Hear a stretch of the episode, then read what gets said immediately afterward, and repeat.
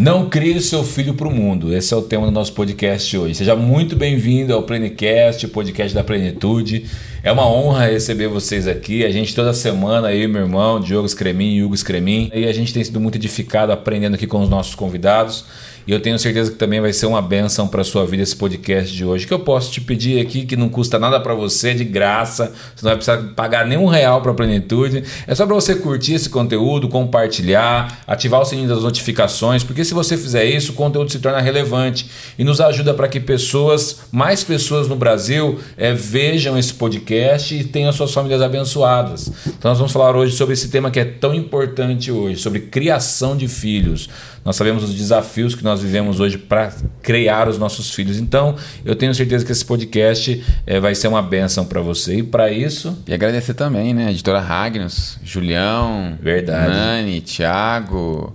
Obrigado aí, Marilene, também pela. Pela, pela ponte, ponte de sempre, né? E nos ajudar aí a trazer pessoas tão especiais como o nosso convidado que está aqui hoje na minha frente. E hoje estamos com um convidado aqui muito especial, Darrell Marinho. Sua esposa não está, que é a parceira dele em tudo aí, né? Márcio dá, mas tá o Darrell aqui. Pelo sotaque você vai descobrir de onde ele é. Ele, juntamente com a sua esposa, ele é escritor, ele é palestrante, ele é youtuber, ele é influencer no Instagram, ele ajuda a família. O seu ministério é voltado para famílias, para casais e para criação de filhos. Tem abençoado diversas pessoas no Brasil e no mundo, em diversos países, e é autor de diversos livros sobre esse assunto. Você pode ver nas câmeras aí os livros. E nós vamos tratar hoje sobre o livro dele, Não Crie o Seu Filho para o Mundo. Dario.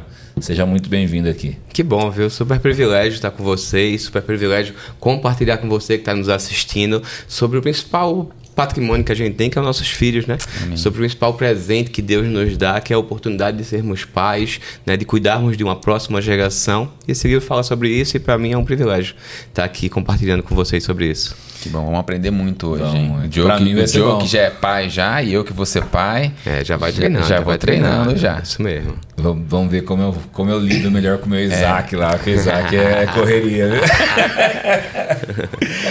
Ah, uma frase que a gente ouve muito. E eu ouvia quando eu era criança. Eu não, eu não nasci num lar cristão. Então os pais sempre têm o costume de dizer: Não, eu crio os meus filhos para o mundo. Eu crio os meus filhos para o mundo, porque eles vão para o mundo e o mundo vai cuidar deles. Isso não é uma frase muito perigosa?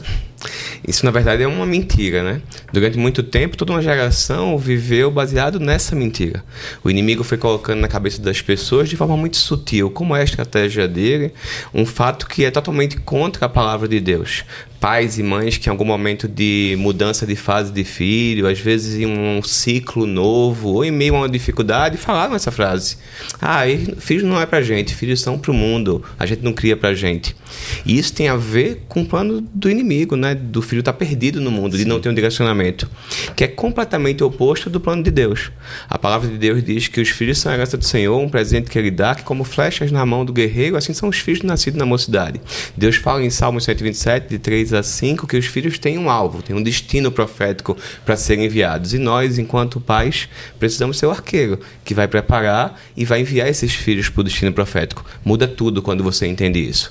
Você começa a deixar de criar seus filhos ao léu e começa a criar eles com esse objetivo, de fazer com que eles glorifiquem a Deus através da vida deles. Sim. E isso tem tudo a ver com o que a gente ensina nesse livro, como você construir um legado que vai abençoar até mil gerações. A gente pensa, né, hoje um mundo tão cruel do jeito que tem. A gente sabe que o mundo nunca, o mundo sempre foi um ambiente hostil, nunca foi um lugar é, fácil para a criação de filhos. Mas hoje o mundo está muito mais difícil para criar filhos do que quando eu nasci na década de 80, por exemplo. Né? Os desafios dos pais são muito grandes. Você vê os pais hoje tem que concorrer com muita coisa para conseguir manter o seu filho bem. Então a gente vê um mundo hostil lá fora e os pais, por vezes, negligenciando a criação dos filhos. É, é a atividade mais desafiadora da Terra, né? É aquela que você vai ter as suas maiores alegrias e as suas maiores tristezas. É onde você vai viver os seus maiores desafios e também vai ter suas maiores alegrias. A grande questão é como você vai passar por essa jornada.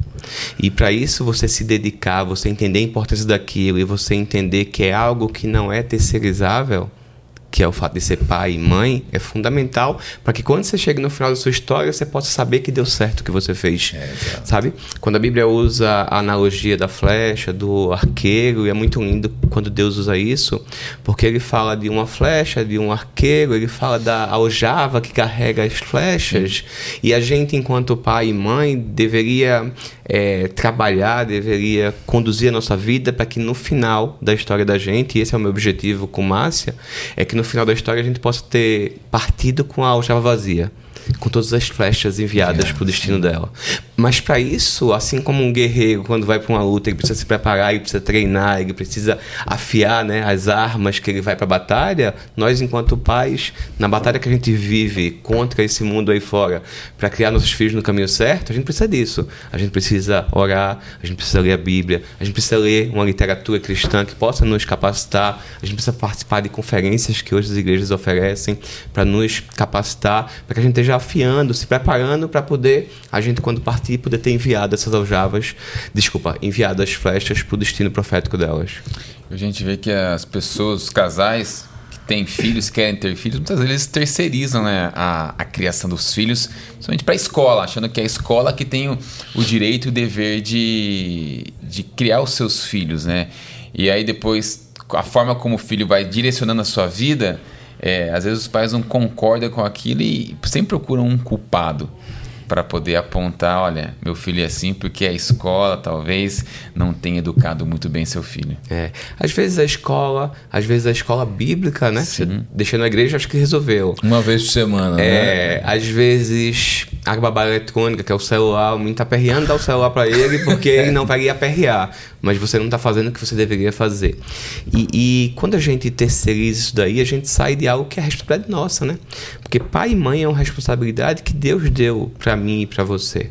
E a gente não pode terceirizar isso, porque é da gente que Deus vai cobrar uma vida cristã ajustada dos nossos filhos. É a nossa responsabilidade, né, de ensiná-los no caminho. Então essa é uma prática que a gente tem que ter. Agora, dá trabalho. Dá, trabalho. dá muito trabalho. Eu vejo pela minha esposa que fica dedicada na criação dos filhos, né? A gente fez essa opção.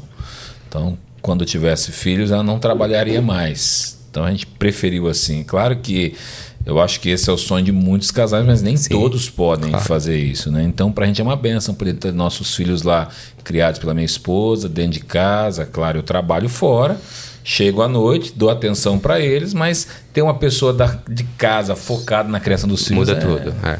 Eu tenho ensinado que pai e mãe é uma função que Deus nos dá, que tem 24 horas de trabalho, 7 dias por semana, 365 dias por ano, você não pode tirar férias e não pode pedir demissão. É, é até vi, o final da vida. Livro, é, é até o final da vida. Então, assim, e é muito massa quando você entende isso. Porque quando você entende que essa é uma função sua, você não terceiriza. Porque a responsabilidade também é sua. Exato. Eu não posso chegar no final da minha história e culpar A, B ou C. O pai sou eu. É eu que tenho que enviar. Quando a Bíblia fala que eu que tenho que enviar esse filho para o destino profético. Essa é uma missão que eu tenho. Então eu tenho que estar cuidando disso daí, eu tenho que estar direcionando isso daqui. Eu acho que a gente investe muitas vezes em carro, a gente investe em casa, a gente investe é, em cursos, às vezes, para ganhar mais dinheiro, na profissão da gente, para que a gente tenha uma remuneração melhor, um cargo melhor, mas naquilo que é a principal atividade que a gente tem aqui na Terra que é criar os filhos conforme os planos de Deus, a gente investe muito pouco. Seja em tempo, seja em recurso, seja em questão financeira mesmo. A gente às vezes quer dar um colégio, ah, quero pagar o melhor colégio para o meu filho. Você bota ele no colégio top porque vai preparar ele para o vestibular, mas quem está preparando ele para ser um homem de Deus? Qual é o investimento que você está fazendo para isso?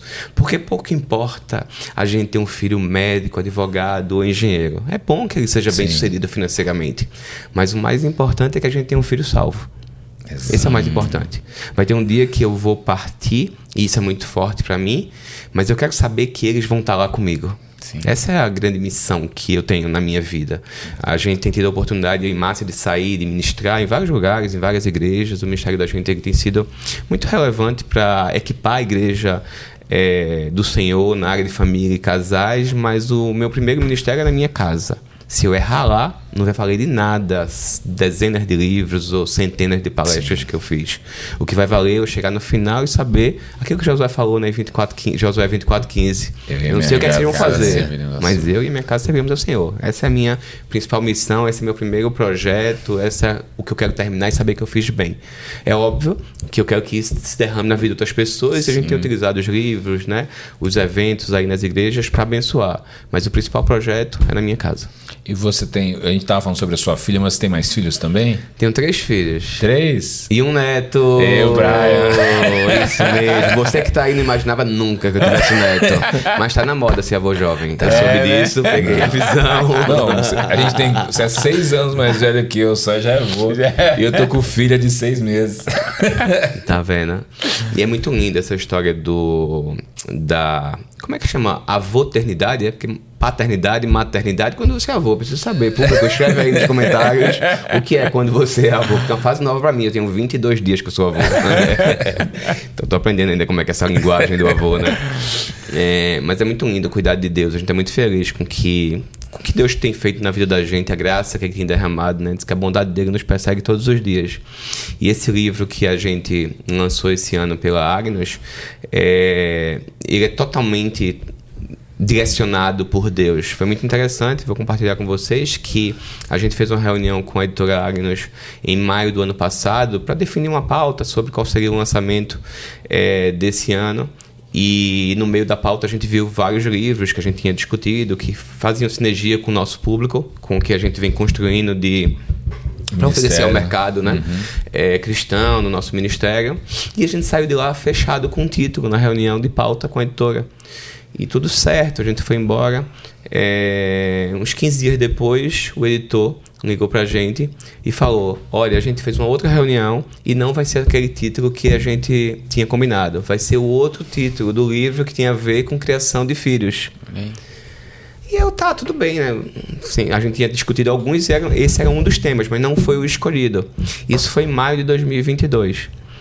Quando foi em dezembro de 2022, no dia 15, a gente mandou o manuscrito do livro finalizado para a editora, para preparar a capa, diagramação, né, toda a estrutura do livro para ser lançado agora em maio desse ano, 2023. Gente, você vê o cuidado de Deus. Isso foi em maio de 2000, desculpa, em dezembro de 2022, dia 15 de dezembro. Mais ou menos uma semana depois, a minha filha me contou que ela estava grávida. Olha. De Brian. Que benção. E é muito lindo você ver o cuidado de Deus, porque no momento que a gente entrega um livro para a comunidade cristã que fala sobre criação de filhos, sobre uma nova geração, sobre legado, que é o que esse livro sim, fala, sim. Deus ele dá uma nova geração para gente. Ele dá a construção de um legado para gente. E, e é lindo porque você vê o cuidado de Deus, né? como Deus é detalhista em tudo que ele faz. Porque poderia ser em qualquer momento esse livro. Sim. Mas Deus escolheu naquele momento que a gente tem mais propriedade para falar sobre legado quando a gente está vivendo uma nova geração. E é extraordinário quando você vê perpetuar aquilo que você construiu.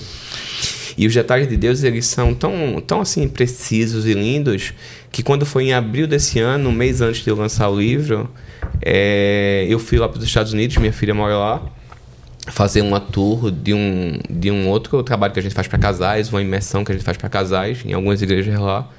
E eu me hospedei na casa da minha filha. E uma certa noite é, eu escutei um, uma zoada assim no quarto do lado tal. E eu peguei fui ali para ver. E quando eu olhei, a minha filha estava deitada no sofá. É, o marido dela estava do lado. Ela tinha uns 3, 4 meses de gravidez. E ela estava com uma barriguinha descoberta e ela estava com a Bíblia aberta, orando com Brian e dizendo: Brian, antes de você conhecer papai e mamãe, você vai conhecer a Deus. Porque é nessa palavra que você vai caminhar. Amém. Isso é legado. Isso é o mais importante. Naquele momento, para mim, eu comecei a entender que quando Deus ele me resgatou lá atrás, porque eu não nasci numa cristão, Sim. eu sempre achei que tinha a ver comigo. Eu achei que Deus tinha me resgatado para que eu pudesse ter uma vida cristã, para que eu pudesse viver numa igreja, para que eu pudesse ter comunhão com o Senhor. que isso é muito bom. Sim.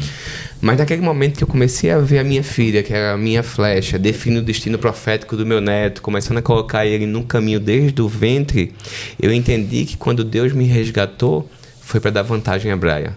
Porque Brian já vai começar do meu teto é o início da caminhada dele. Então ele vai muito mais além do que eu vou.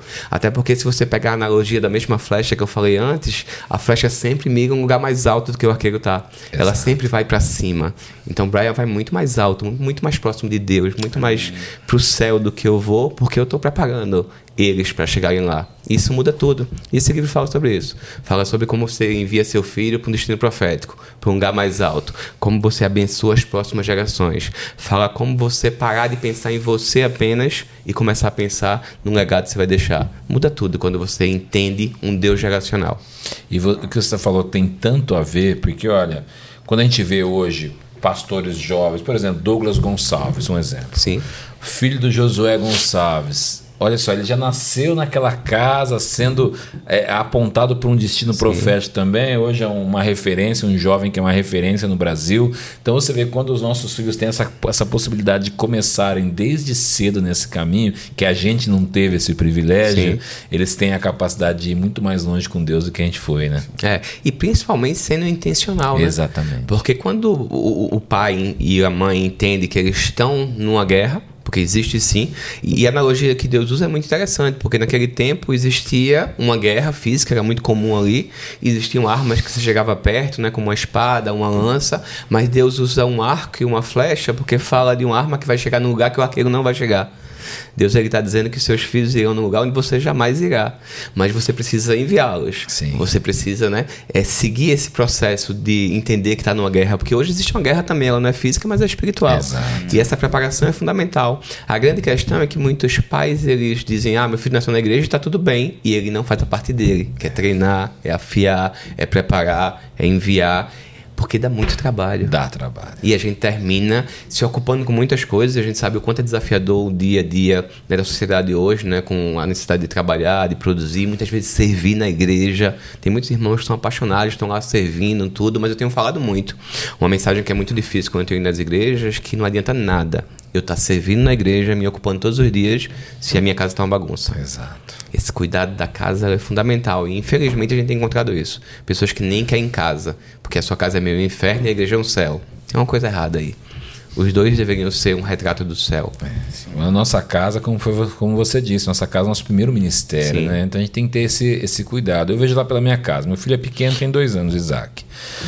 Mas desde que ele tem um ano, que ele já um ano e pouquinho que ele já começou a entender, eu falo, filho, vamos orar com o papai? Na hora que eu falo isso, ele já ajoelha automaticamente no sofá e põe a mãozinha assim e a gente ora. Outro dia, eu não sei porquê, eu estava saindo de casa numa correria. Ele ajoelhou no sofá e apontou para mim assim, ó. Ele estava ele tava com tosse doentinha esses dias. Eu falei, filho, vem cá que o papai vai orar por você. Ele veio, sentou no meu colo, ele faz assim com a mãozinha, abaixa a cabeça. Então veja só como as crianças entendem e sabem o que é essa vida é, devocional para Deus, né? As é. pessoas, meu filho não entende, mas claro que entende. Claro. Tem que inculcar isso nas crianças. É. é, e tem que começar desde cedo, né? Eu tava brincando com eles aqui fora do ar, dizendo que Brian tem 22 dias e ele tá em Provérbios 7, fazendo um estudo bíblico, junto comigo. Então, assim, poxa, eu tô o tempo todo lá e um, um certo dia, acho que eu tava em Provérbios 3, falando lá é, com ele sobre os princípios, que ele tem que ter cuidado com a mulher adúltera e tal. E a minha filha chegou do lado e fez, pai, o senhor tá doido, né? Porque você tá sendo sobre mulher adúltera pra Brian. eu digo, filho, eu sei que ele não tá entendendo, mas ele tá, eu tô criando um hábito na vida dele. Eu tô na mente dele, tá entrando, tá entrando, tá entrando. E desde que ele tava no seu ventre, que eu já li a Bíblia para ele. Sim. Eu li aquela Bíblia pequenininha, é, de bonequinho para ele, mas como ele agora nasceu já, aí tá indo mais profundo, tá indo pro devocional já, já tá fazendo estudo bíblico. Já vamos pro alimento sólido é, já, sai no leitinho materno. Já tá, já tá nessa fase. E é interessante, você falou de seu filho orando lá, é, isso seria a criação dos hábitos, né? Eu estava agora há pouco com meu filho, ele estava com uma dor de garganta, meu filho do meio, da Helfíria. É, e eu me lembro, eu fui dormir, tava dormindo com ele no mesmo quarto, e antes de dormir ele fez: Pai, o senhor olha pela minha garganta? E ele tem 17 anos, mas ele já aprendeu desde o começo que a gente tem que primeiro orar né? Porque Deus ele pode curar e acho que faz tratamento sim, também médico. Sim, mas sim. assim, também tem 17 anos, ele podia, né? Como jovem, um adolescente, nem tá preocupado com isso. Mas assim, meu pai vai orar por mim, pela minha garganta, e Deus vai curar minha garganta. Legal. Porque desde pequeno a gente tinha esse hábito de estar tá orando junto, de estar tá sempre pedindo a Deus. Então, essa construção que você faz, às vezes você pode até achar que não tem nada demais, mas tem. tem. É uma construção. A gente está inculcando na cabeça deles, né? Uma coisa que eu, que eu li no no livro é, que eu achei muito legal. Você fala sobre legado, diferença de legado, diferença de herança, que não são a mesma coisa. Você, você escreve algo assim que me chamou muita atenção. Você fala sobre o problema que a próxima geração está correndo de não receber um bom legado, porque foi o que aconteceu até hoje. Os pais vêm dando, de, dizendo isso dentro de famílias cristãs, Sim. talvez. Os pais vêm dando bons legados aos seus filhos e nós corremos o risco de não acontecer isso com a próxima geração, porque as casas estão disfuncionais, Sim. as prioridades dos pais mudaram como nós fazemos hoje nesse mundo tão atribulado para a gente deixar esse bom legado para os nossos filhos, que é tão importante. Né? É, é a primeira vez, na verdade, na história que a gente vê uma geração deixando algo pior para a próxima. Você vai ver que nunca tiveram tantas doenças emocionais, nunca tiveram tantas inversões de valores. Hoje as pessoas começam a achar que no, é roubar, é, é normal roubar, uhum. é normal passar a perna nas pessoas, né? É normal às vezes até assassinar bebês. Tipo assim, Deus. você relativiza muitas Exatamente. coisas, depende da sua posição política. Uhum. Então, os valores eles estão muito corrompidos. Mas eu acredito que tudo tem a ver com os princípios bíblicos, né? Que você vai para Deuteronômio 6, 7, você vê a Bíblia dizendo para a gente, para a gente ensinar os nossos filhos de manhã, de tarde, de noite. Para que a gente possa ensinar ao sair, ao se levantar. E a Bíblia fala para a gente repetir o tempo todo. Então, se a gente seguir aquilo dali desde o princípio para os nossos filhos, a gente vai preparar eles de forma mais sólida, para que quando eles enfrentem esses desafios que estão tá, aí fora da sociedade, ele possa dizer: Poxa, meu pai me ensinou isso várias e várias vezes. Não é da forma que ele está dizendo, é da forma com que meu pai repetia de manhã, de tarde e noite, ao se levantar e ao sentar. Muitas vezes, muitas. Eu estou corrigindo meus filhos eu pego uma história bíblica para poder dar uma ilustração para eles sobre aquilo que eles fizeram certo ou errado. E ele chega para mim e fala: Mas papai, o senhor vai contar essa história de novo? E eu digo para ele: Filho, de novo, de novo e de novo. Porque essa mesma história que você vai contar para seus filhos e eles vão contar para os netos deles. Porque há milhares de anos que ela é repetida e ela é a verdade que a gente tem que seguir. Então esse repetir é muito importante. E eu vou falar de novo, dá trabalho, mas é a função que Deus deu para mim eu não posso delegar. Eu vou ter que repetir.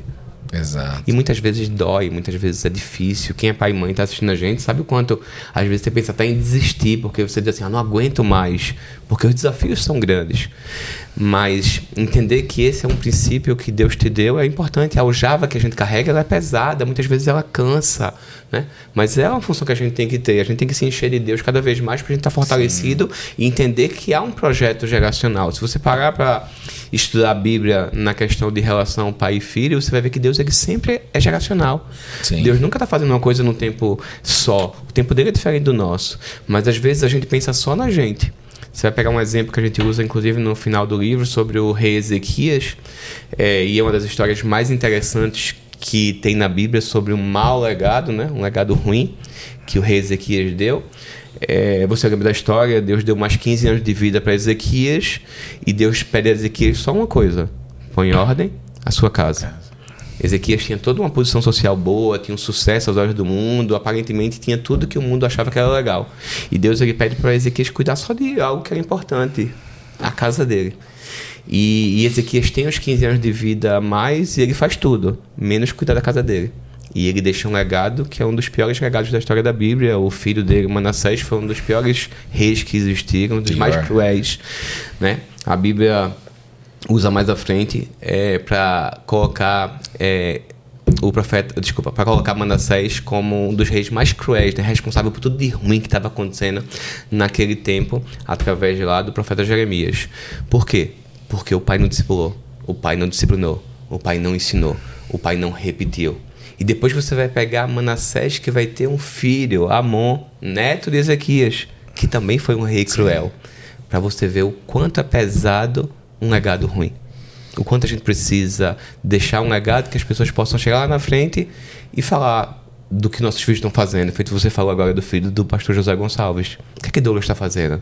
Sim, Douglas está aproximando os jovens de Deus, Douglas está escrevendo livros, Douglas está ministrando. Então imagina a alegria do pastor José Gonçalves, do legado que o filho dele está deixando. Imagina os netos, bisnetos, porque a bênção ela vai até mil gerações. Sim, então a gente tem que construir ela dessa forma. Esse é o, o, nosso propósito aí do livro. E você vê, Ezequias foi tão irresponsável que o, o ministério do filho dele de Manassés foi o mais longo, um dos mais longos de Israel, 55 anos de crueldade.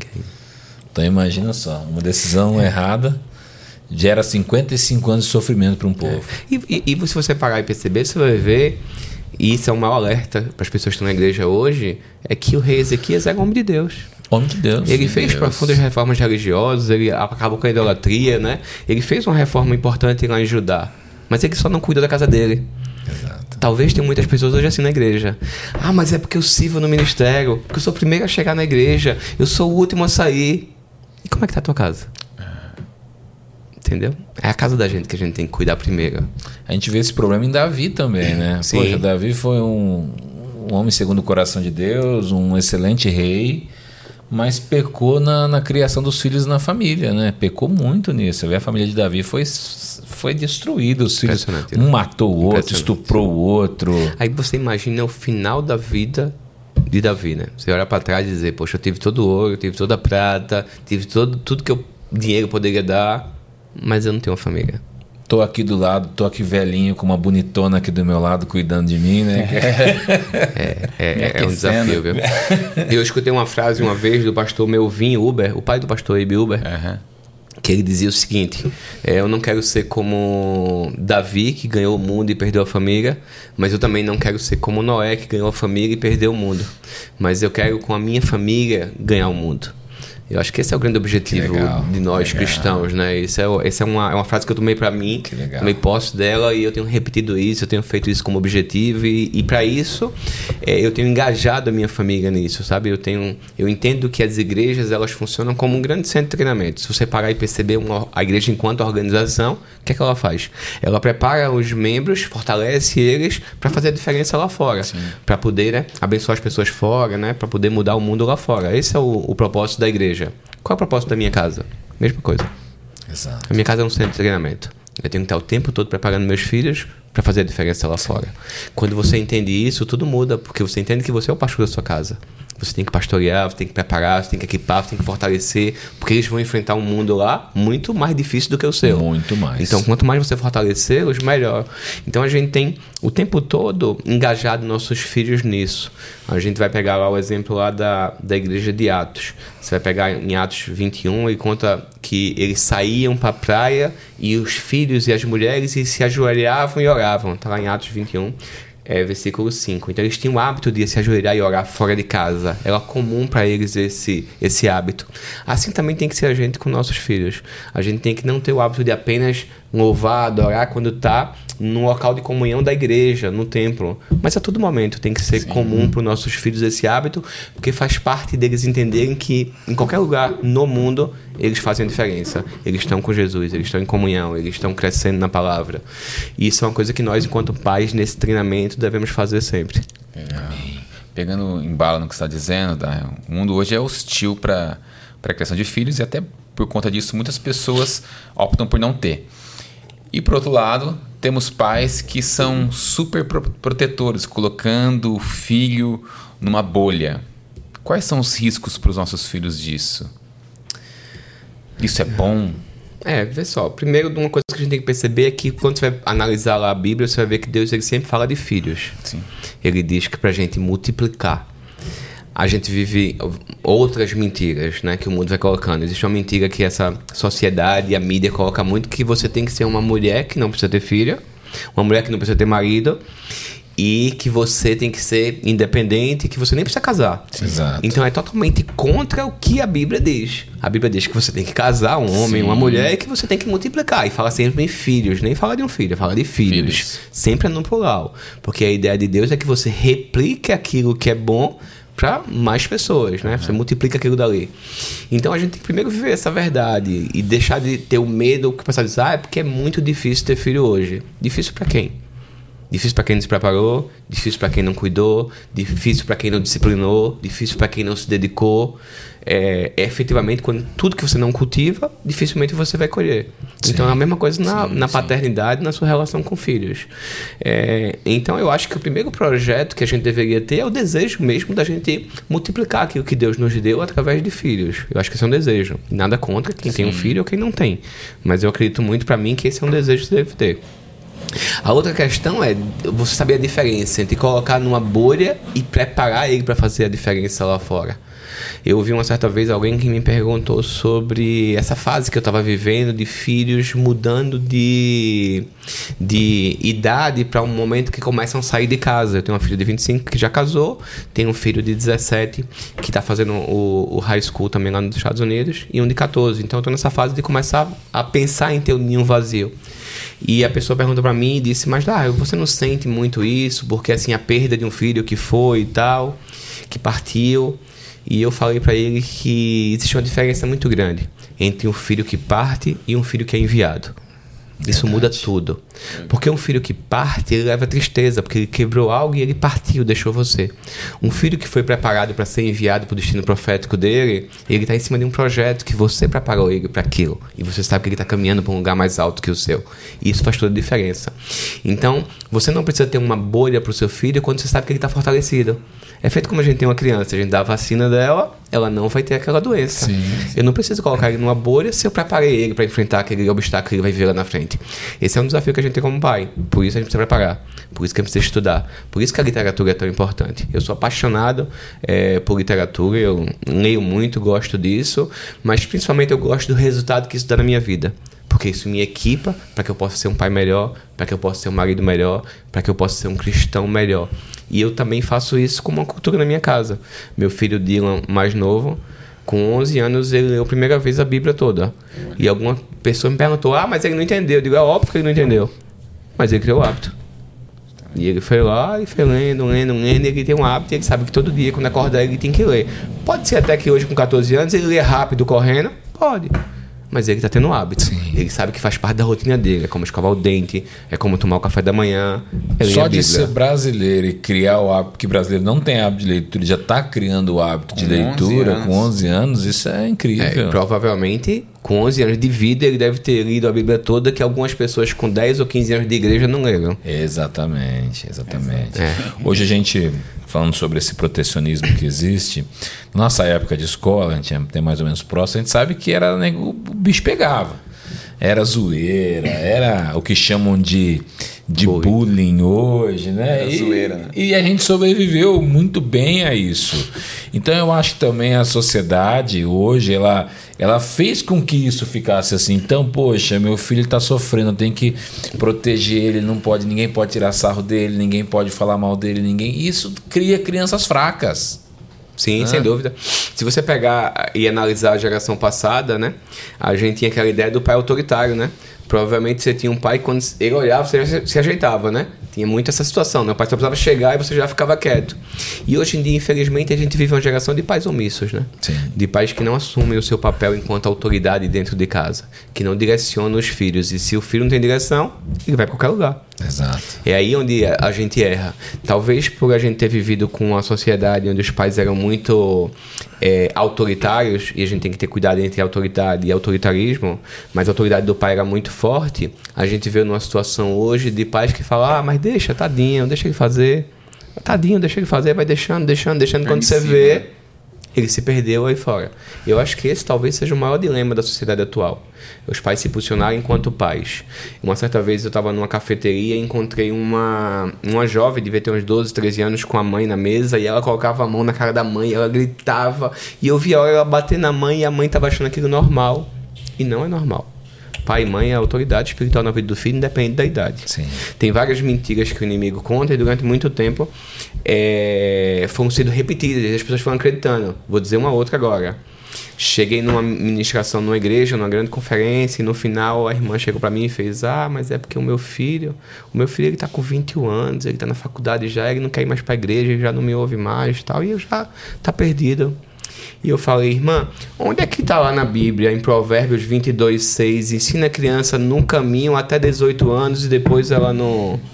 Tipo assim, não tem dizendo que é até 18 anos. Tá entrando na faculdade. A, a, minha filha tem 25 anos e pode ter 50. Eu continuo sendo o pai dela. Eu continuo sendo a pessoa que vai direcionar, que vai ensinar, que vai discipular, que vai o tempo todo estar tá falando da palavra de Deus e do caminho que ela deve seguir, Sim. independente da idade.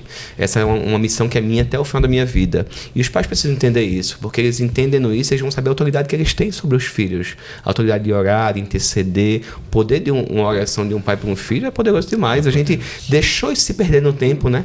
A ideia de receber uma bênção mesmo do pai, do pai te abençoar, de você seguir nesse caminho é, é fundamental e a gente precisa resgatar isso nas nossas vidas, na nossa casa.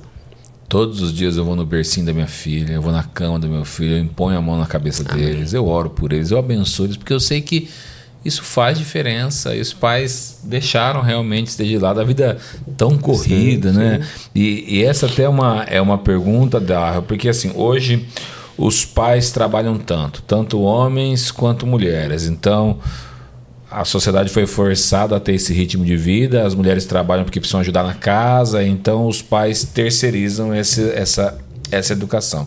A gente sabe que existem pais excelentes, mas que precisam trabalhar. Como os pais fazer, devem fazer isso para não terceirizarem essa educação e mesmo no pouco tempo que tem, transmitir esse legado para os filhos, porque é algo, é algo difícil. A educação do seu filho está sendo feita por outra pessoa, né? É. A questão, eu acho que nem é tempo. Porque às vezes tem pais que estão o dia todo em casa. A sua, como toda a sua esposa, Sim. que ela está em casa. Milhares de mulheres estão em casa com os filhos. Mas elas não estão realmente com os filhos.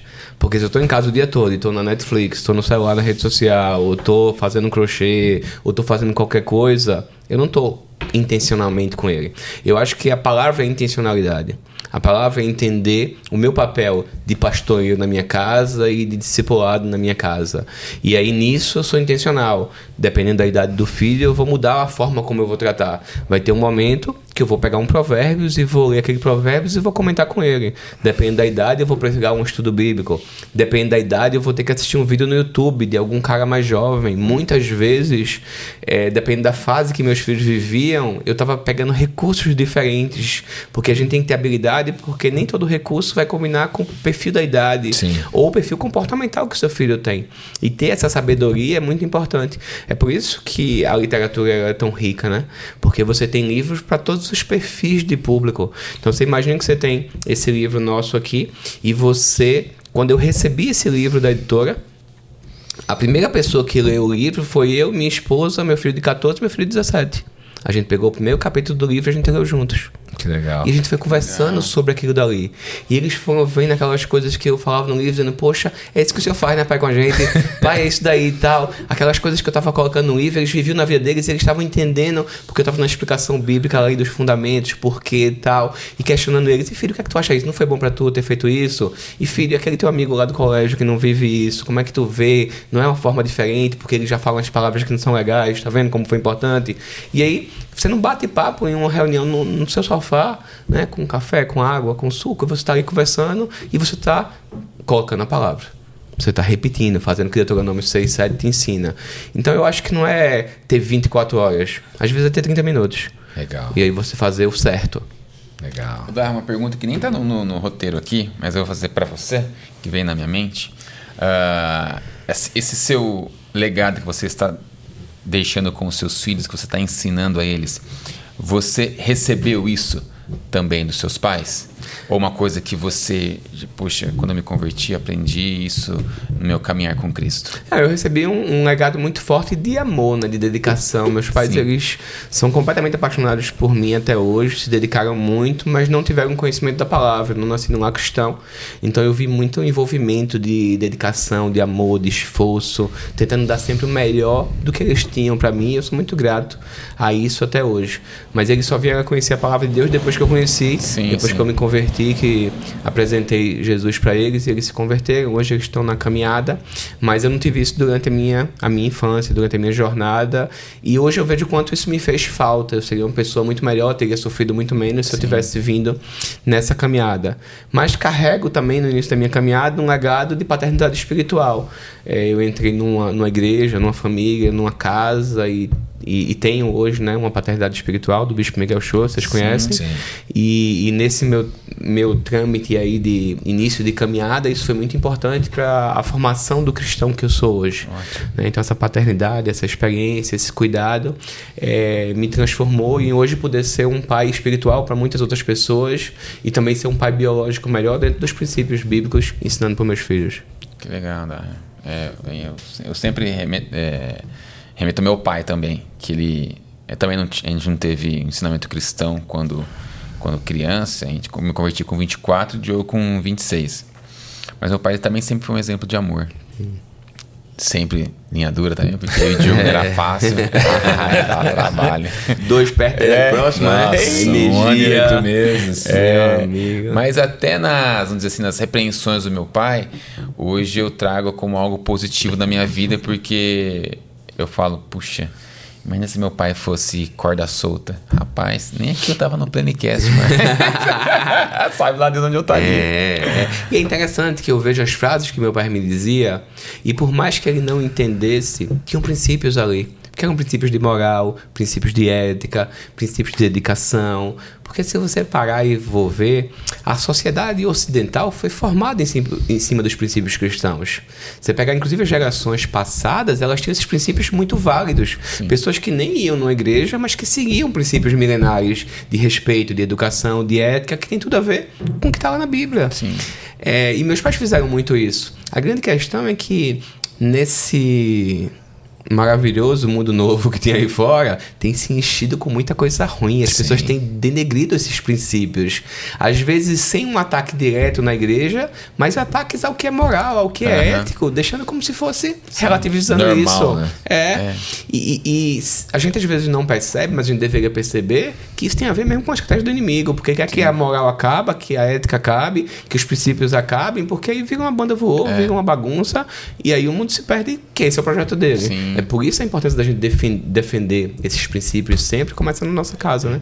Para os nossos filhos, para fazer diferença lá fora. Eu lembro que um costume que a gente tinha em casa, que eu via meu pai fazer isso, né? Com os meus avós, e eu e meu irmão fazia, fazíamos também em casa, sempre quando nós íamos dormir, que a gente falava: benção, pai, benção, mãe. Lembra? É. Ô filho, Deus te abençoe, Deus te abençoe. Boa noite. E é, são costumes que a gente foi vendo meu, é, meu pai fazendo, depois a, a, gente fazendo também. E legal, né? A gente lembrar disso. Lembrar, quanto tempo eu lembrava disso? Sabe, eu tive. Eu até os meus 26 anos, antes de me converter, eu fui usuário de drogas, tive internação em clínicas, tive uma vida muito complicada. antes de conhecer Jesus. Mas sabe, uma das coisas que não permitiu que eu morresse no mundo ou que eu me descambasse assim de uma maneira muito pior foi a rigidez do meu pai. Sim. Meu pai. Meu pai não deixava eu fumar dentro de casa eu nunca chegava em casa, quando eu chegava em casa, eu ficava dois, três dias fora, mas eu nunca barbarizei dentro da minha casa. Sempre mantemos respeito, porque o meu pai sempre foi linha dura, mesmo nesse momento difícil da nossa vida, foi linha dura. Eu sou grato a Deus por isso. Né? Então, às vezes, o pai larga o filho e tá legal, e as coisas são muito, se tornam muito piores depois, né? E nesse outro livro nosso aqui, o Quando a Família Corre Perigo, a gente traz alguns estudos que falam sobre a falta da figura paterna. E, e é interessante porque as pesquisas comprovam que existe uma propensão de 279% maior para as pessoas usarem drogas quando as pessoas não têm uma figura paterna de referência na vida delas. É, aumenta em duas vezes a propensão da pessoa repetir de ano. E, e, e o estudo comprova também que 92% das pessoas que estão na prisão são pessoas que não tiveram a figura de um pai na vida delas. Meu Deus. Então é você vê a importância que tem a figura de um pai. E aí eu volto para aquela história né, do que a, a mídia, a sociedade tem colocado, de que a mulher pode inclusive ter uma gravidez sem precisar de homem. Independente. Independente, né? Por quê? Porque faz parte de uma mentira do inimigo. Porque quer tirar a figura paterna, tirando a figura paterna, ele termina acontecendo isso daqui. Esse retrato de uma sociedade disfuncional. Quando não tem uma liderança, quando não tem uma paternidade, quando não tem alguém para ser o sacerdote do lar, para poder direcionar o filho no projeto que ele tem lá de, de destino profético dele, da flecha que tem que ser enviada. Sim.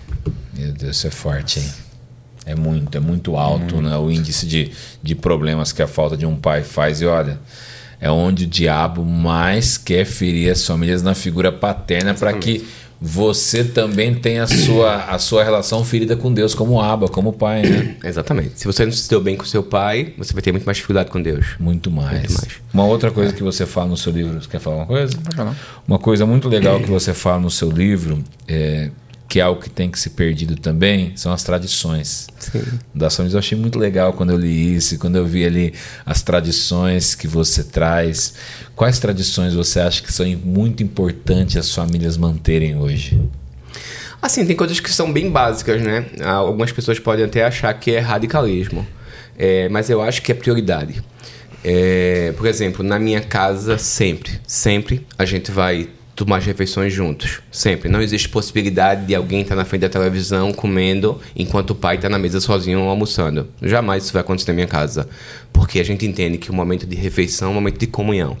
Aquela história que a gente veio falando no anterior, de, do tempo do pai com os filhos, da mãe com os filhos no mundo desse tão corrido, o que acontece? O cara trabalha, ele serve na igreja, ele tem os desafios todos, e quando está em casa, ele tá na cozinha comendo, o filho tá comendo na sala, o outro tá comendo no quarto, e aquele tempo que deveria ser um tempo de comunhão, um tempo de crescimento, um tempo do partir do pão, um tempo deles estarem juntos, não estão. Por quê? Porque não se priorizou. Lá na minha casa isso nunca vai acontecer. Eles sabem desde pequenininhos que a gente janta junto, a gente almoça junto, a gente toma café junto. Então, se a gente estiver em casa, eles vão esperar o pai dele. Muitas vezes, ele liga pra mim, pai, você tá chegando, que eu quero almoçar. o pai tá chegando, daqui a meia hora, espere que eu chego. A gente vai almoçar junto. E a gente favorece esse momento, a gente fortalece isso daí, porque é o momento da gente orar, agradecer a Deus, relembrar a importância de Deus, da provisão dele pra gente, da gente interceder por outras pessoas. É o momento da gente compartilhar, porque ali de forma coloquial você está falando sobre o que eles estão vivendo, você compartilha o que você está vivendo. Então, essa é uma tradição que ela tem muito valor é, lá na nossa casa e a gente defende muito isso. E óbvio, existem números que a gente traz aí no livro, mas eu acho que essa é uma muito simples que qualquer pessoa pode fazer e que ela tem uma importância fundamental. Os meus filhos com certeza vão lembrar disso para fazerem com os filhos dele, porque eles vão dizer lá em casa, a gente sempre comia junto com meus pais. A gente sempre orava antes de comer e a gente tinha um tempo bom. Eu lembro de uma frase que o Thomas Jefferson, que foi um presidente americano, que teve todo, naquele momento, o homem mais poderoso do mundo, né? Presidente dos Estados Unidos, tinha tudo que as pessoas entendiam que eram como sucesso, né? De carreira, de realização. E ele chega no final da história dele e diz que os momentos mais felizes que eu passei na minha vida foram aqueles momentos que eu tive na minha casa com a minha família. Você imagina que a pessoa que tinha tudo que o mundo dizia que era importante, chega ali e diz que o mais importante para ele, as melhores coisas que ele viveu, foi na casa dele com a família dele. Gente, é muito interessante. Muitas vezes, quando eu tô na mesa com meus filhos, vem essa frase na minha cabeça. Quando eles estão sorrindo, quando a gente tá brincando, quando a gente tá naquele tempo ali, eu trago a minha memória que, que me dá esperança. Eu relembro. Esses são os melhores momentos da minha vida. É isso que vai ficar. Sim. Porque é isso que eles vão lembrar de mim quando eu partir. É isso que eles vão falar lá, dizer, poxa, eu lembro que meu pai ficava aqui comigo, eu lembro que meu pai fazia isso comigo. Essa é a lembrança que vai ficar. Então esse é o mais importante. O carro que eu comprei, a casa que eu tive, isso não fica em canto nenhum. Talvez eles nunca vão lembrar disso daí. Mas aqueles momentos que a gente viveu, esses que vão perdurar. Eu acho que a gente deveria investir mais nisso. É e nessas tradições para ter esses mesmo, tempos, né? É, uma coisa que a gente valoriza muito lá em casa, minha esposa, é, eu e minha esposa, né? É sempre quando entam- estamos em casa, é de fazer as refeições juntos. Né? A gente fala, a gente, é refeição em família. Vamos, vamos para refeição em família? Vamos. Aí senta eu e minha esposa lá, a gente ora junto e depois nós, nós tomamos a refeição. Que é uma coisa que, quando a gente morava com os nossos pais, a gente não tinha. eu Lembrando aqui, você falando, eu lembrando Sim. da minha infância, que a gente não tinha muito esse costume. Que a gente sempre ia pro braço do sofá assistir Power Rangers. Eu também. Ficava assistindo desenho ali, né? Jaspion, Changeman, Jasper, é, Changeman, He-Man. Giban. Digimon na minha época, não. Então é uma coisa que na minha casa assim não tinha muito é, essa prática, Até porque tinha uma mesa de jantar lá, lembra, Diogo? Essa mesa de jantar era intocada. Ninguém podia sentar, né? só visita, né? Só. Só. E não, ia, não ia visita também? também, ficava lá. Ficava É. lá intocada. E, e tem algo muito importante sobre isso. Márcia fala muito sobre isso quando ela está ministrando para as mulheres, sobre aquela questão que tem hoje muito na moda da mesa posta, né? Sim. Que hoje está na moda das mulheres, a mesa posta, faz aquilo Minha e tal. esposa curte E uma isso. certa vez uma, uma, uma, uma, uma irmã chegou para ela e falou: Ah, eu tô fazendo mesa posta, tô preparando porque eu tenho uma mesa linda na minha casa, eu comprei um kit novo para que quando chega uma visita ela possa ter. E Márcia tem por hábito fazer mesa posta pra gente sempre nos finais de Legal. semana. E ela falou pra essa irmã: Irmã, a melhor mesa posta que eu faço é no sábado e no domingo pros meus filhos, legal, pro meu marido. Legal. E a gente tem que ter muito esse cuidado, né? Porque se você parar e perceber, você vai ver que tem muitas pessoas que levam o seu melhor pra igreja e deixam o seu pior em casa. A gente tem que É entender que Isso a nossa forte. melhor versão tem que ser na nossa casa. Sim. É ali que eles têm que ver o melhor servo de Jesus. É ali que eles têm que ver o melhor cristão. É ali que eles têm que ver a pessoa mais dedicada. Porque se eu não consigo fazer isso em casa, pouco importa o que eu faço fora. Imagina quantas pessoas hoje é, olham para o pai da igreja e veem um pai completamente diferente do pai que elas encontram em casa. Na igreja é um amor, Paizão, abraça as pessoas, meu irmão, não sei o que, a paz do Senhor, legal, não sei o que. Quando entra no carro, esse homem se transforma. É ignorante, é bruto, é ríspido.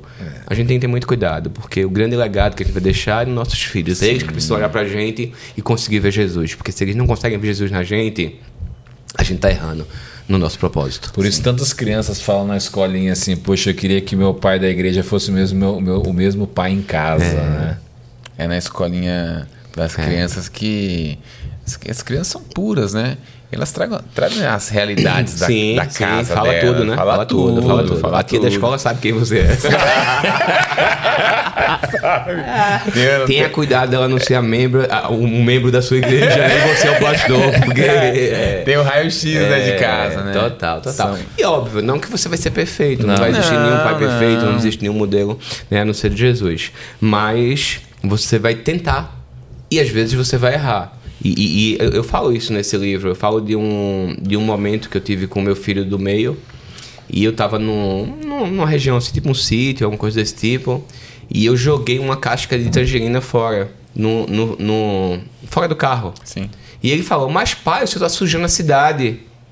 E eu olhei aquilo dali que eu achava que era uma besteira naquele momento, mas era uma atitude errada, né? Que eu tava fazendo na frente dele. E eu peguei pra ele e fiz, filho, é verdade, papai errou. Aí eu voltei um pouco com o carro, peguei a, a, a casca lá, coloquei no carro para depois jogar no lixo no local certo.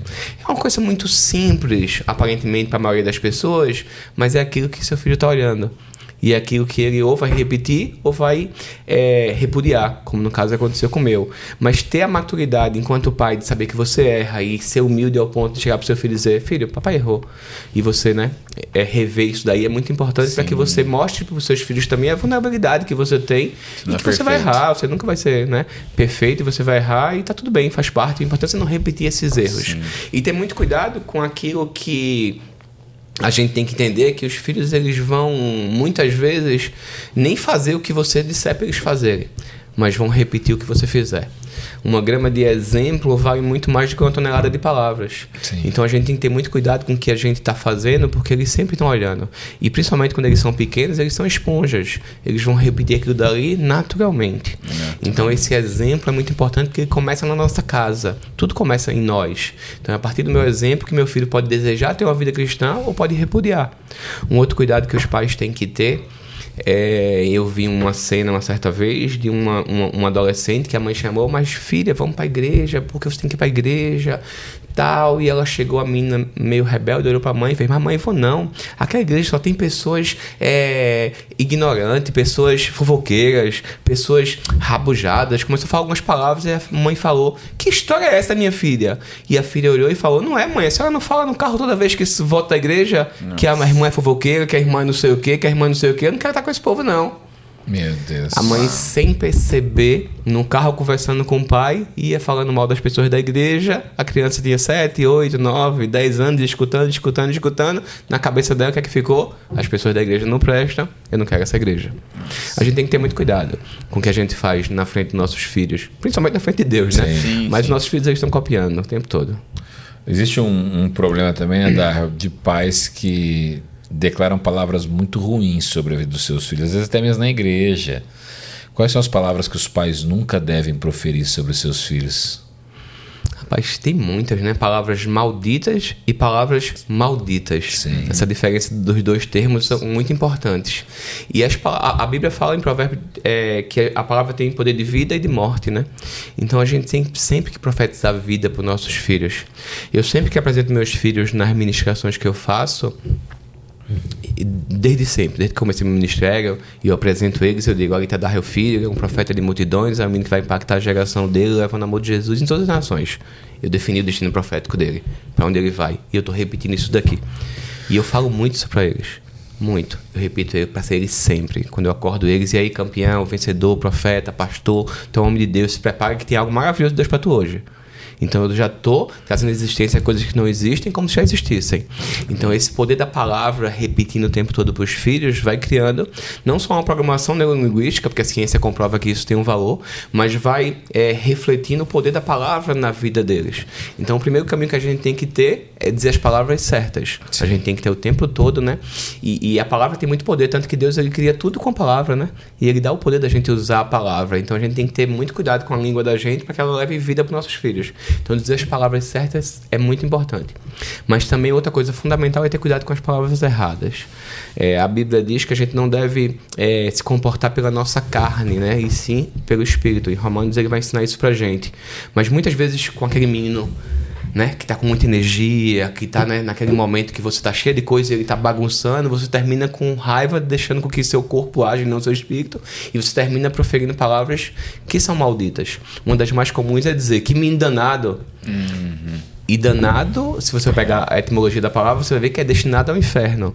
Então, assim, imagina que quantos pais falaram que o menino era danado. Às vezes os pais na igreja falam, ah, mas ele é muito danado, ele está repreendido, irmão, de jeito nenhum. Ele é um profeta, é um pastor, é uma Sim. bênção. Ele vai fazer diferença na geração dele. Exato. Ele tem um destino profético, ele não é danado, não, pai com isso. Ele tem muita energia, ele é muito animado, ele é muito feliz, ele é alegre. E que bom que ele tem essa energia, vamos canalizar ela para a parte certa. Sim. Esse cuidado é muito importante, entendeu? Essas palavras que a gente que a gente fala, a gente tem que estar muito atento. As palavras elas definem destinos. É, porque eu tenho pais que têm costume de chamar o filho de burro, pessoa seu pestinha. Eu já vi uma vez um irmão da igreja, uma irmã falando, chama, pô, ele é um pestinho. Eu falei, oh, irmã, como? Seu filho é um capeta? Seu filho não é uma pestinha, seu filho é um homem de Deus. É. Nunca mais fale isso fale isso para ele, porque isso é, uma, é realmente uma loucura a gente falar sobre os. Tra trazer esse decreto sobre os nossos filhos, sim, né? Sim, sim. E acontece muito isso. É, casais, por exemplo, a gente ministra muito na área de casais, de relacionamento. E durante muito tempo, quando eu não era cristão, eu vivi em altos e baixos muito fortes no meu casamento, em, em brigas intensas. E muitas vezes aconteciam casos que eu estava no meio de uma briga com Márcia e quando eu achava que eu ia perder a briga, eu dizia, vou fazer o golpe fatal. Eu, muito idiota, sem conhecimento da palavra, olhava para ela e dizia, ah, tá achando ruim, vou me separar. Então eu estava falando de um decreto, estava falando de divórcio dentro da minha casa. E muitas pessoas fazem isso. Muitas pessoas, em um momento de raiva, de ira, de fúria, numa briga do casal, né, ameaçam a separação, ameaçam o divórcio e às vezes a pessoa no outro dia esquece porque a raiva passou. Mas o diabo, o diabo não esquece ele vai fazer de tudo para que aquela profecia possa se realizar. Hum. Então a gente tem que ter muito cuidado com essas palavras que a gente fala. Então hoje também, sempre que a gente se apresenta, em qualquer vídeo que a gente tiver lá na TV2, que é o nosso canal que a gente tem aqui no YouTube, que tem mais de 650 aulas gratuitas, a gente começa dizendo que a gente é casado e feliz para sempre. É um decreto, é uma profecia. A gente repete isso o tempo todo, a gente traz a existência e a gente vai repetindo, porque essa é a palavra que Deus deu para mim. É, a Bíblia diz que tudo que Deus faz durará eternamente. Eu creio nessa palavra e no meio dessa jornada eu creio que como filho de Deus a gente merece ser feliz. Sim. João 10, 10 diz que ele vê para que tenha vida e abundância. E tem que ter abundância no meu casamento se não tiver uma disfunção. Precisa ser tratado. E a gente tem tratado isso para que a gente possa ser feliz nessa jornada. E essa é uma promessa que eu recebi, é uma promessa que eu tenho vivido ela e tenho profetizado o tempo todo. Na minha casa, no meu casamento, e ensinado os casais a profetizar isso também. No seu Instagram tá lá, a primeira coisa que tá lá né, embaixo do seu nome é casados e felizes para sempre. É, né? é a minha identidade. Que benção, glória a Deus. Dael, é, a gente sabe que uma parte muito difícil para a gente fazer é disciplinar os nossos filhos. Porque às vezes a gente tem que ter uma disciplina um pouco mais forte, isso vai, vai doer em nós. Como você vê a questão da vara da correção, de você precisar disciplinar o seu filho por vezes ou em alguma vez da sua vida, até mesmo de uma maneira um pouco mais, não digo forte ao ponto de machucar, mas você precisa dar uma palmada, dar uma Mais chinelada, enérgica. né? Uma, uma- como, você, como você vê isso? Eu acho que tem que ter correção de rota, né? Eu acho que se você está numa rota errada, você tem que ser puxado para a rota correta, né? Existe um trilho, existe um caminho. Imagina que, voltando à analogia que Deus usa, usa da flecha, é, que é uma analogia fantástica, extraordinária. A gente tem imergido muito nessa analogia, porque ela se comunica muito com a gente. É, Deus ele fala de um arco e uma flecha, que para que a flecha chegue no destino profético dela, o arqueiro precisa puxar o arco. Puxar o arco exige força. O arco vai precisar ser né, é, encurvado, puxado. Existe um esforço muito grande para ser feito ali pelo arqueiro. E esse esforço tem a ver com a disciplina. É aquele momento onde você tem que ser o seu sim, sim, o seu não, não. Tudo diferente disso vem do maligno. É quando você vai precisar corrigir a rota da flecha, porque ela está indo para o lado errado, e você vai precisar né, dar uma palmadinha para puxar ela para o lado certo, porque não está indo para o alvo que você tinha que ir. É aquele momento que você puxa para trás, porque seu filho quer antecipar uma fase da vida que não é o momento. Sim. E você chega e fala, filho, agora não. Não está na fase ainda. Você está puxando ele para trás. Ele acha que tem que antecipar e você diz: Não, não é a sua idade ainda. Você vai chegar na idade que pode fazer isso. Mas na verdade, quando você está puxando ele para trás, quanto mais você puxa, mais alto ele vai. Mais próximo do destino profético ele, ele chega. Então, ter essa sabedoria para entender que você vai fazer isso. E muitas vezes você vai sofrer quando você vai fazer, porque ninguém quer dar o tapinha, ninguém quer corrigir, ninguém quer fazer esse esforço de puxar para trás. É mais fácil você dizer, faz, faz, faz, vai fazendo deixar ao Léo. Mas isso é contrário do que Deus ensina a gente. A nossa função enquanto arqueiros, enquanto enviá-los para o destino profético, tem a ver com puxar para trás, tem a ver com corrigir a flecha. E para isso você vai precisar se disciplinar, óbvio que com amor, com direcionamento, com sabedoria. Em 99% das vezes você vai precisar sair do ambiente porque está com aquela, o seu lado humano de fúria. Você sai, ora, deixa o Espírito Santo agir, né? E volta, né? Com a imagem e semelhança do Senhor. Porque tem hora que você, né? Tem hora que essa imagem sobe. some um É, pouquinho, né? é. Porque a turma é criativa, né? Ah, eu tive eu tenho três, né? Sim. Em três fases diferentes. E os meninos eles têm uma habilidade de criatividade de inventar umas brigas e dois na mesma idade. Quando você vê, tá um correndo, o outro correndo, não sei o quê. Aí você tem que dizer, Deus, dá minha tua mansidão aí. Dá E a- a- age naquele lugar, porque se for eu, vai o chinelo antes de eu chegar. Bumerangue. É, o chinelo chega primeiro, eu chego depois pra perguntar o que aconteceu. Sem nem quem vai bater, sem ninguém a culpa, o chinelo vai antes. Aí Deus age. Mas assim, é, é muito interessante, porque homem e mulher eles são muito diferentes, né? A mãe ela tem um perfil muito mais. é, amável, Acolhedor. doce, acolhedor, muito mais como é que eu poderia dizer, facilitadora do processo. O pai ele termina por uma postura masculina precisando ser mais duro, mais rígido lá em casa é dessa forma. Então muitas vezes, muitas vezes, Márcia vem, sabe, ela vem tensa, assim, às vezes até chorando, ela fez, não, eu vou deixar, eu digo, você não vai deixar de jeito nenhum. Você disse que não é não. Se você voltar atrás e deixar agora, nunca mais você disser, eles vão respeitar. Mas é porque ele vai sofrer, mas ele tem que sofrer. Sim. Faz parte do processo. Se ele não sofrer agora para aprender, ele nunca vai crescer. É verdade. E lá na frente ele vai né, apanhar muito mais, porque o que você não ensina em casa, a vida ensina de um preço muito mais caro lá fora. É. Então aquilo que a gente não ensina hoje, que a gente não retém hoje nos nossos filhos, que a gente não cobra deles, lá fora a multa é muito mais alta. Muito mais. Então a gente tem que ter muito cuidado, e a gente veio falando disso aqui hoje, né? Desse, dessa geração de pais que são muito permissivos, que não deixam o filho se frustrar, porque, ah, é porque eu fui muito apreensiva na minha vida, meu pai me bateu, meu pai foi muito duro, então eu termino deixando meu filho bem à vontade porque ele não pode se frustrar. O que acontece é que a gente tem uma geração de adolescentes de 15, 16, 17 anos que quando acaba um namoro começa a se cortar. Muitas vezes termina criando uma situação de suicídio, Suicídio, até vem é. a falecer. Por quê? Porque nunca se frustrou na vida. Aí a primeira frustração que tem é uma frustração grande demais, porque perdeu um namoro, perdeu uma paixão e que acabou a vida. É o fim do mundo. É, então a gente precisa estar ensinando nossos filhos que existe sim frustração, existe sim ganhar, existe perder, existe cair, existe levantar. E em todos esses processos existe Deus. Amém. E muda tudo quando eles entendem isso daí. E entender também que eles têm um alvo. Então é muito importante a gente falar sempre da identidade dos nossos filhos desde cedo. Porque quando eles sabem quem eles são, para onde eles estão indo e como eles vão chegar lá, faz toda a diferença. Isso a gente precisa fazer enquanto pais. Repetir sempre para eles quem eles são, mostrar para eles sempre para onde eles estão indo e ajudar eles no processo enquanto eles estão indo, como é que eles fazem esse caminho. Essa é a nossa missão. Conversava com, com o Theo essa semana e ele falando do filho dele, que ele sempre tem o tempo dele lá com os filhos dele e tal. E pergunta pro filho dele lá, acho que o mais velho. Ele fala: Filho, o que você vai querer ser quando você crescer? Ah, você é jogador de São Paulo. Tá, filho. Mas se você não for jogador, o que você vai querer ser? Não, eu quero ser missionário, pai. então você vê, criança aprendendo com aquilo com, que o pai faz Sim. e ensina dentro do lar dele também, né?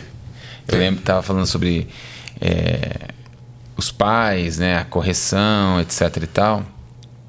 Eu tava lembrando que a, fra a frase célebre em casa, quando minha mãe já não tinha mais jeito, né, sabe? Perdeu assim, vou perder essa batalha para os meus filhos. A frase dela, igual aquela que você disse, é, vou me divorciar. Sim. A frase da minha mãe era: Vou chamar seu pai. Rapaz, essa era poderosa, hein? Eu lembro que a gente sempre estudou de manhã.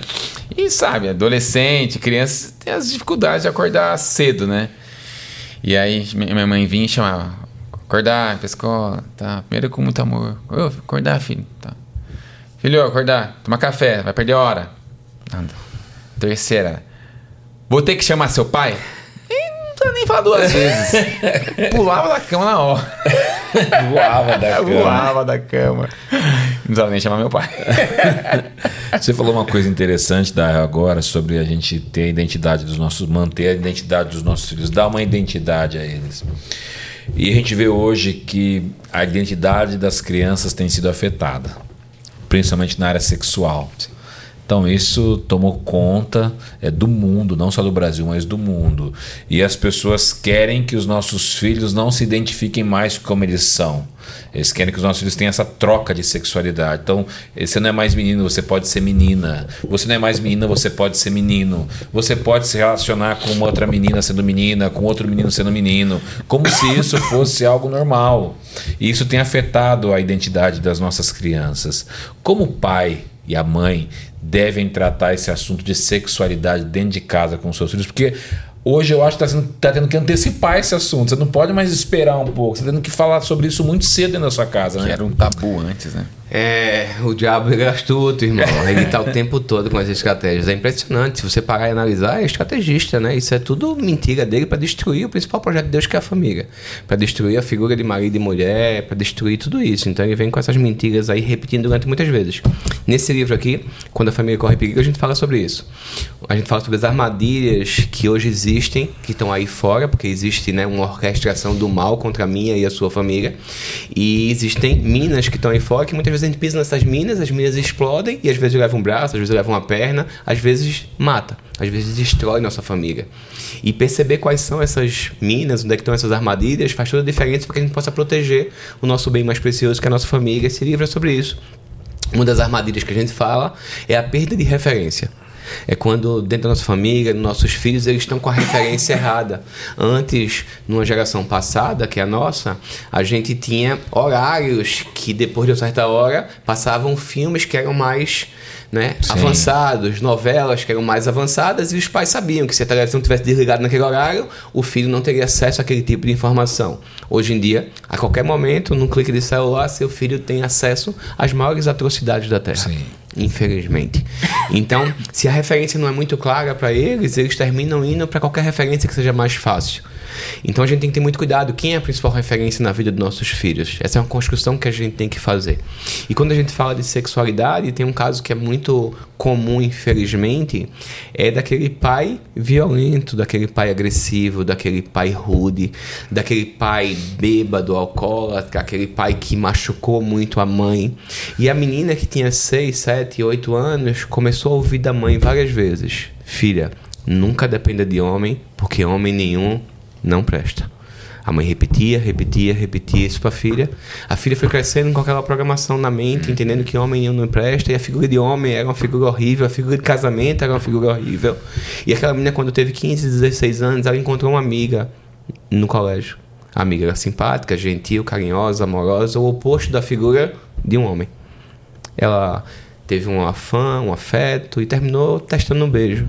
Essa menina terminou entrando no, na homossexualidade e muitas vezes o pai não percebe que aquilo foi construído na referência que ele criou de homem dentro de casa, de casamento que a mãe e o pai criaram para a filha. Então, amados, tudo começa na nossa casa, nas referências que a gente cria. A gente tem que muito mais refletir o amor de Jesus no nosso casamento para que nossos filhos vejam aquilo e desejem viver aquilo, do que a gente querer apenas atacar o que está lá fora. Sabe, se a gente faz bem feito em casa, que a identidade fica tão bem Exato. referenciada que os filhos vão olhar e vão dizer: Eu quero aquilo. O mundo vai oferecer uma Coca-Cola que envenena, mas ele vai dizer: Eu quero uma água, porque é pura, é cristalina e me dá vida. Então, assim, porque ele provou, ele viu que aquilo ali é bom, ele vai comparar e vai ter um- a sabedoria de, de saber que aquilo ali é muito melhor. Agora, se ele vive num lugar que é um caos, que é uma confusão, que é uma desordem, que é humilhação, que é violência, que é agressão, quando vem uma oferta do mundo aí, de, um, de uma, qualquer, qualquer mentira dessa que o inimigo cai, ele vai ter aquilo ali como uma fuga, porque ele quer fugir de algo que é ruim.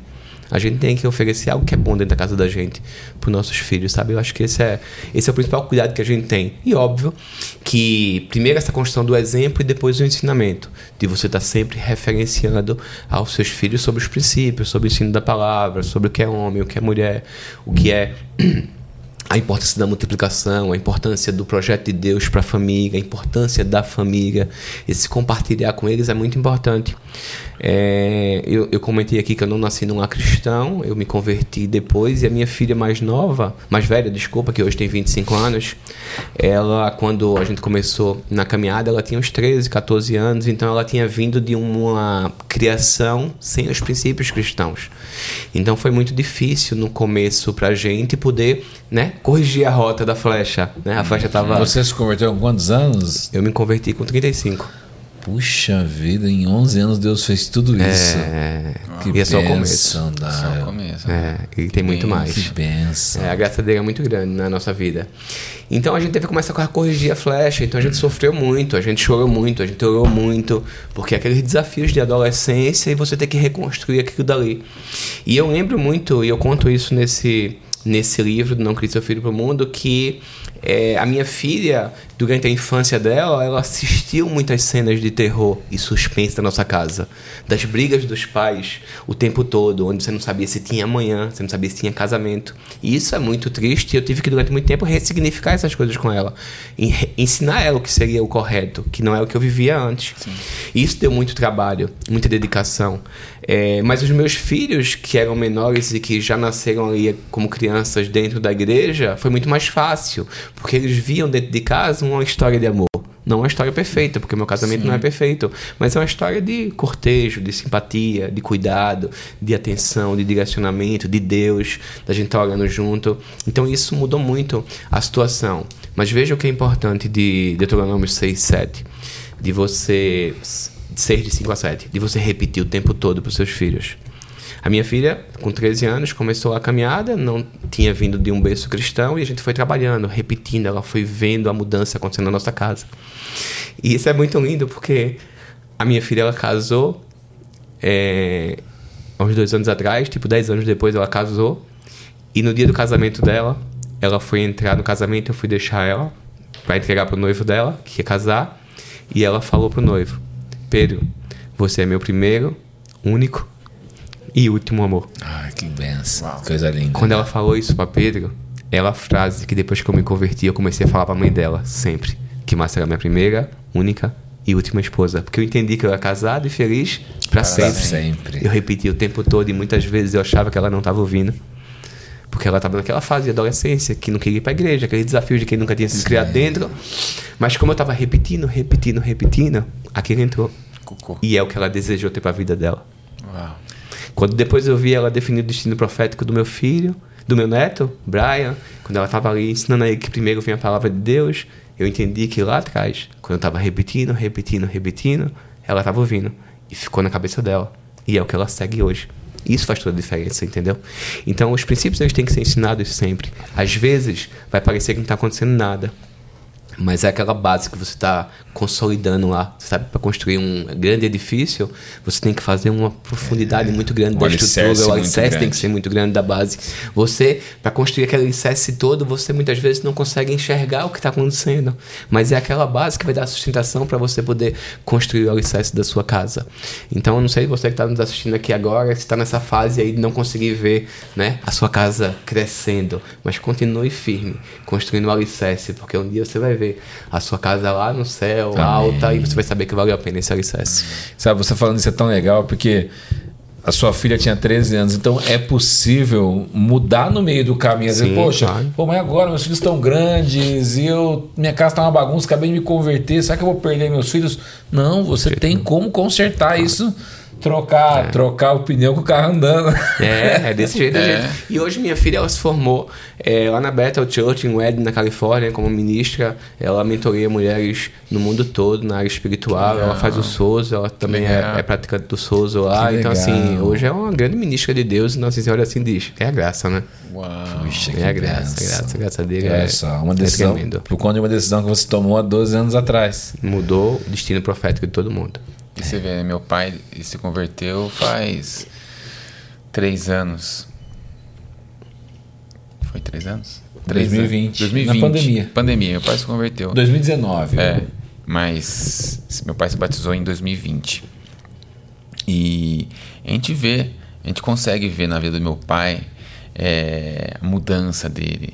A gente consegue, mesmo depois, os filhos já criados, já não tinha netos ainda, mas a gente consegue ver a mudança do meu pai como um marido melhor, como uma pessoa melhor, amando mais as pessoas. Meu pai sempre foi uma pessoa generosa, mas é, ele podendo enxergar nas pessoas a oportunidade da mudança, é, que isso aconteceu na vida dele. Chegou épocas na nossa vida que a gente, eu falava assim, pai, sinceramente, eu não sei como meu pai vai se converter. Eu creio que vai se converter, meu pai. Já, ó, era, pra ter, era pra ter sido assim, pai. Era, era dessa maneira que eu achei que, que ia pegar meu pai de jeito, né? Quando Deus te pega na curva, né? Mas não foi, pai. Olha, Darrell, foi da forma assim mais inusitada possível. Meu pai se converteu. E meu pai hoje é uma benção. Glória a Deus. Então, você com 35 e meu pai com 58, 57. Eu acho que Deus sempre ele, ele pode transformar as histórias né, das famílias. É, a gente tem um, livro que é uma nova história de amor, né? E, e ele fala disso, é novas histórias de amor.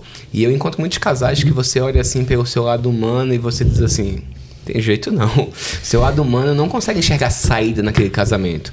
Mas sempre, sempre, sempre eu dou um momento pra Deus hoje na minha vida e ele fala, filho, eu posso fazer qualquer coisa.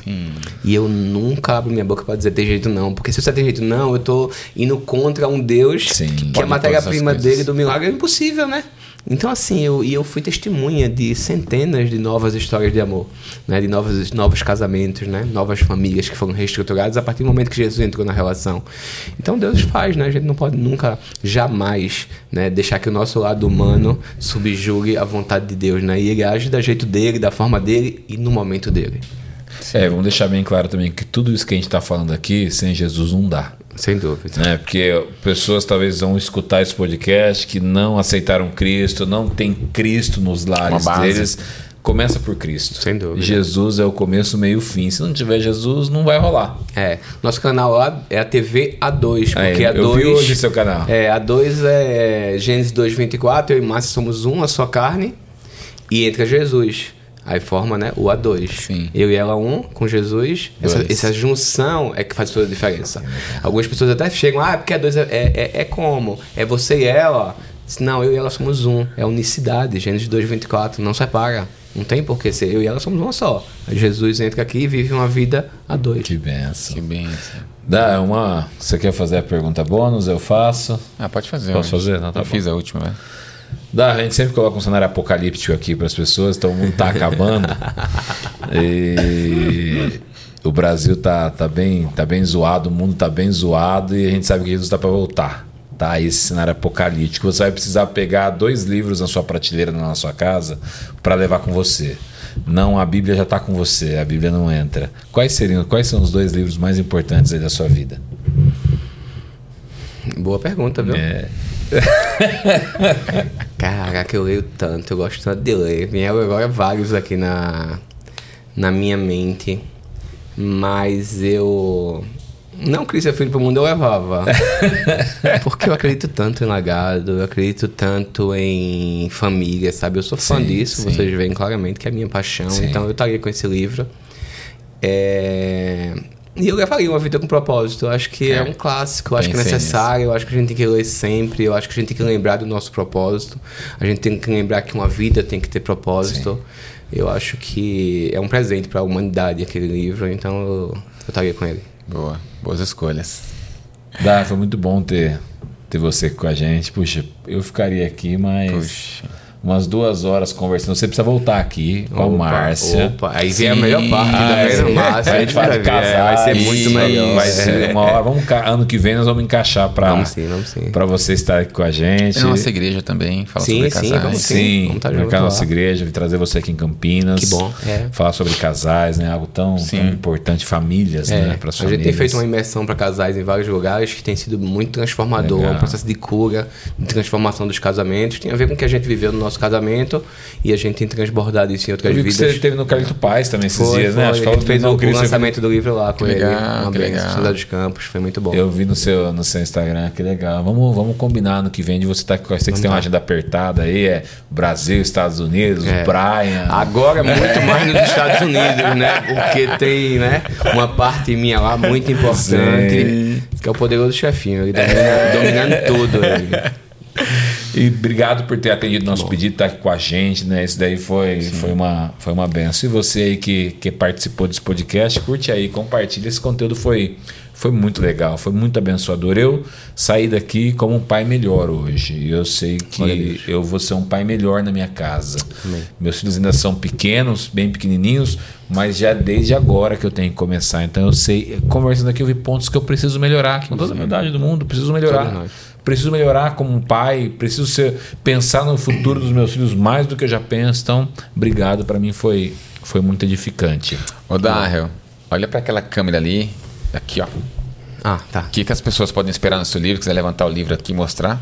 Fica, tá na sua mão aí. Que bom. Faz o merchan aí. É, a gente tem um, um combo aqui de dois livros necessários para sua vida familiar. Um, ele te protege, ele cria uma, uma blindagem em relação aos ataques que o mundo tem feito aí fora. E um outro te prepara para ir para o teu destino profético, para o legado que você vai construir na sua família. A gente foi forjado ouvindo dos nossos pais que a gente tinha que deixar uma herança para os nossos filhos, que a gente tinha que dar uma segurança financeira, às vezes fazer uma poupança, às vezes comprar um imóvel, um carro, pagar a faculdade, mas eu tenho aprendido que herança é o que você deixa para os filhos, mas legado é o que você deixa nos filhos. A herança muitas vezes ela acaba 24 horas depois que você foi embora. O legado ele dura até mil gerações.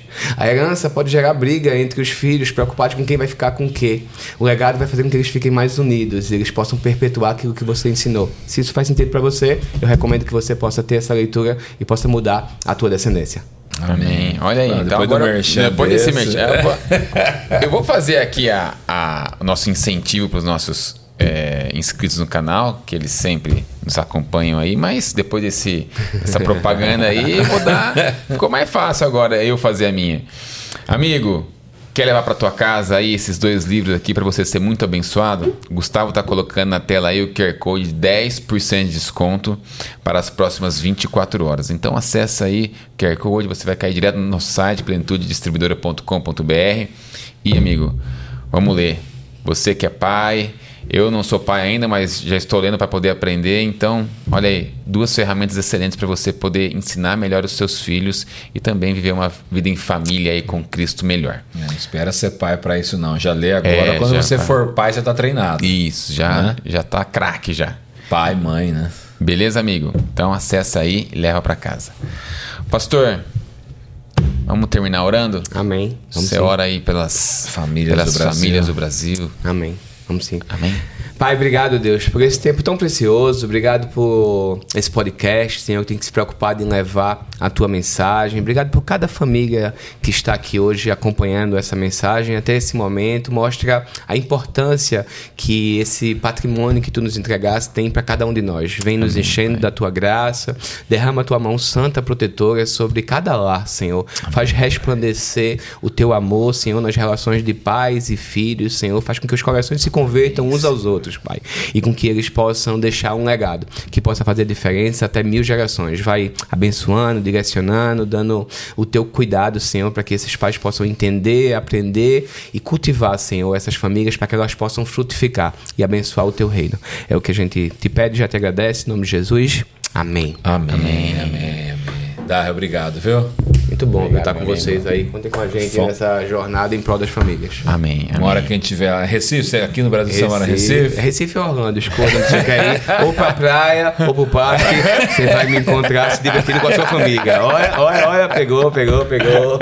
Pode ser guia de turismo. É, é, é verdade, é verdade. Você gostou desse conteúdo? Eu tenho certeza. Olha, se você não gostou, tem algum problema aí, porque foi muito legal, foi muito top. E eu, eu queria te indicar algo, te pedir algo.